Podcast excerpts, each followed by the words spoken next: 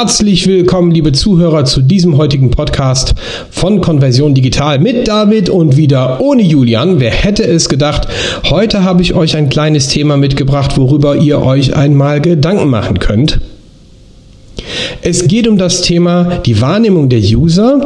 Beim letzten Mal haben wir über das Thema Gewohnheit gesprochen. Jetzt möchte ich euch etwas in die Thematik hereinführen oder heranführen, vor allen Dingen, wie eure Besucher Inhalte einer Seite tatsächlich wahrnehmen. Viele sprechen ja über das Thema Content Marketing. Content Marketing ist so dieses Buzzword, was jetzt, was jetzt aktuell durch, die, ähm, durch das Dorf getrieben wird. Besonders interessant dabei finde ich, dass äh, Content Marketing oft in der SEO-Disziplin ähm, gefunden wird oder damit geworben wird, was es eigentlich gar nicht ist. Es geht hier wirklich um qualitativen Inhalt, wie und in welcher Form ich ihn darstelle und was ich ihm zur Verfügung stelle.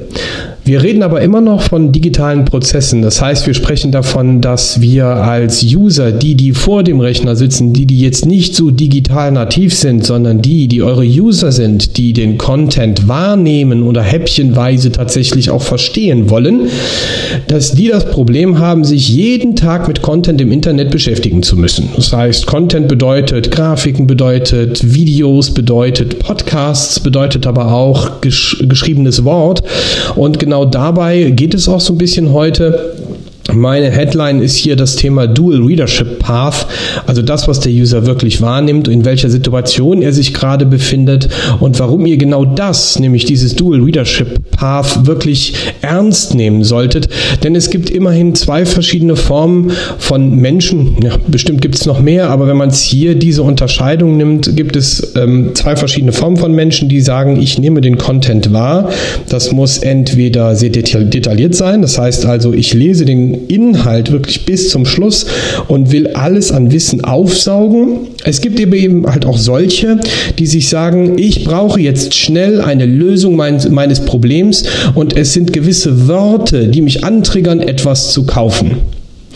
Das wiederum könnt ihr auch zum Beispiel für euren Blog verwenden. Das heißt, Texte so lesegerecht zu gestalten, dass sie ähm, auch die selektive Wahrnehmung mitnimmt. Ja, das machen sehr viele nicht. Ich lese sehr oft Blogs und ähm, gerade auch im internationalen Bereich stelle ich fest, da wird sehr oft gemacht. Hier in Deutschland geht es immer sehr viel darum, Inhalte so einfach wie möglich darzustellen, indem ich eben halt ein Schriftgrößenbild habe.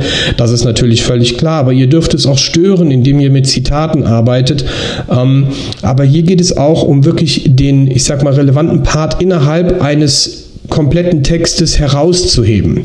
Denn, und das hat auch sehr viel damit zu tun, wie unsere Leser tatsächlich mit dem Text umgehen. Die Leser, die vor dem Rechner sitzen, das sind halt Skimmer, so sage ich das gerne oder sagt man gerne. Das sind im Prinzip 80 Prozent aller User oder Leser, die skimmen nur über den Text drüber. Das heißt, sie fliegen oder überfliegen den Text tatsächlich nur, während wiederum der andere Part eher der analytische Leser ist, also der, der im Prinzip den ganzen Text aufsaugt. Ähm, bei dem Dual Readership Path zu Deutsch spricht man auch von dem doppelten Leseweg. Das ähm, heißt also, ich möchte diese Skimmer und Leser oder detaillierten Leser gleichzeitig ansprechen. Das heißt, beide Aufmerksamkeiten mit einfachen Formatierfunktionen zum Beispiel ähm, zu bekommen. Das bedeutet diese Formatierfunktion wie Fettdruck, Kursivschrift, hervorheben, unterstreichen oder komplette Großbuchstaben zu verwenden, um eine Dringlichkeit zu zeigen, sind auch tatsächlich in der Wahrnehmung sogenannte neuronale Anker. Das erleichtert sozusagen die Wahrnehmung äh, und wirkt dann sozusagen auch im Text sehr, sehr effektiv. Und ähm, ja, wenn man so möchte, ist das dann auch eine Art lebender Text oder sagen wir mal vitaler Text, der mir erlaubt, dass ich eben halt durch diese Anker den User deutlich besser äh, erreichen kann. Auch zum Beispiel, ähm, wenn ich eine Quintessenz, Quintessenz aus meinem Angebot herausnehmen möchte während eines Kaufprozesses. Ja, warum Sie sich heute hier für dieses Produkt jetzt entscheiden sollten, warum es 92 Prozent günstiger ist als sonst. Also genau diese Textpassagen, die man vielleicht bei manchen äh, Sur-Prinzipien, schnell und hektisch reich ist damit gemeint, findet, kann man tatsächlich für sich auch anwenden. Ein paar Beispiele. Ich kann sie schlecht zeigen, aber ich kann zumindest darauf eingehen.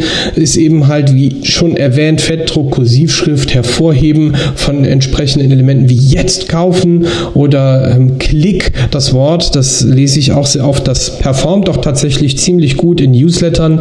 Ähm, wenn ich einen Text ähm, äh, schreibe, der mit Bullet Points meine Vorteile in einer Liste darstellt und wenn ich dann will, dass der User klickt, tatsächlich das Wort Klick auch groß, also versal schreibe, das animiert den User deutlich mehr in seiner Gewohnheit, disruptiert ihn etwas und erlaubt ihm tatsächlich besser oder einfacher zu konvertieren.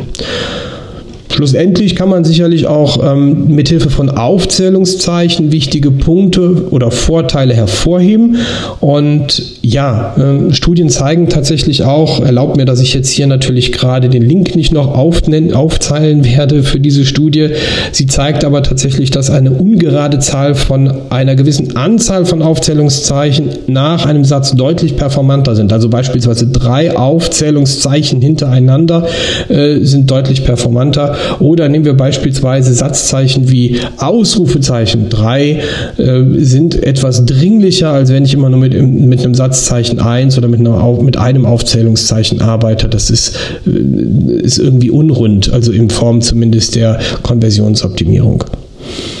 Was ich dich äh, heute bitte, dass du mitnimmst aus diesem äh, kleinen äh, Beitrag zum Thema Dual Readership Path ist, schau dir mal deinen Content an, den du gängig konzipierst und letztendlich auch einsetzt und versuch für dich mal herauszufinden, ähm, welchen Content du tatsächlich so anpassen kannst, dass er performanter ist und dir letztendlich auch deutlich mehr Conversions bringt.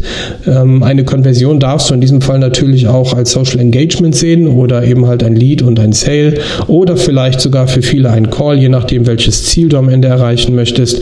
Nimm diese kleinen Infos einfach mit und teste mal, ob du bereits bereits doppelte Lesewege nutzt und wenn nicht, setze sie effizient ein. Und du darfst dann natürlich gerne von berichten, möchte an der Stelle auch gerne nochmal darauf hinweisen, dass wir uns bestimmt auf der nächsten Konversionsveranstaltung, die wir auch ähm, im nächsten Jahr wieder machen werden, darüber informieren, über das Thema Gewohnheit, Wahrnehmung. Ich freue mich, dass ich euch heute mit diesem kleinen Insight ein bisschen was helfen konnte, so hoffe ich zumindest und freue mich schon bereits auf die nächste Ausgabe, denn da, da gibt es etwas Besonderes, etwas, das halt sonst anders ist. Aber was es sein wird, hört einfach rein. Danke. Ciao.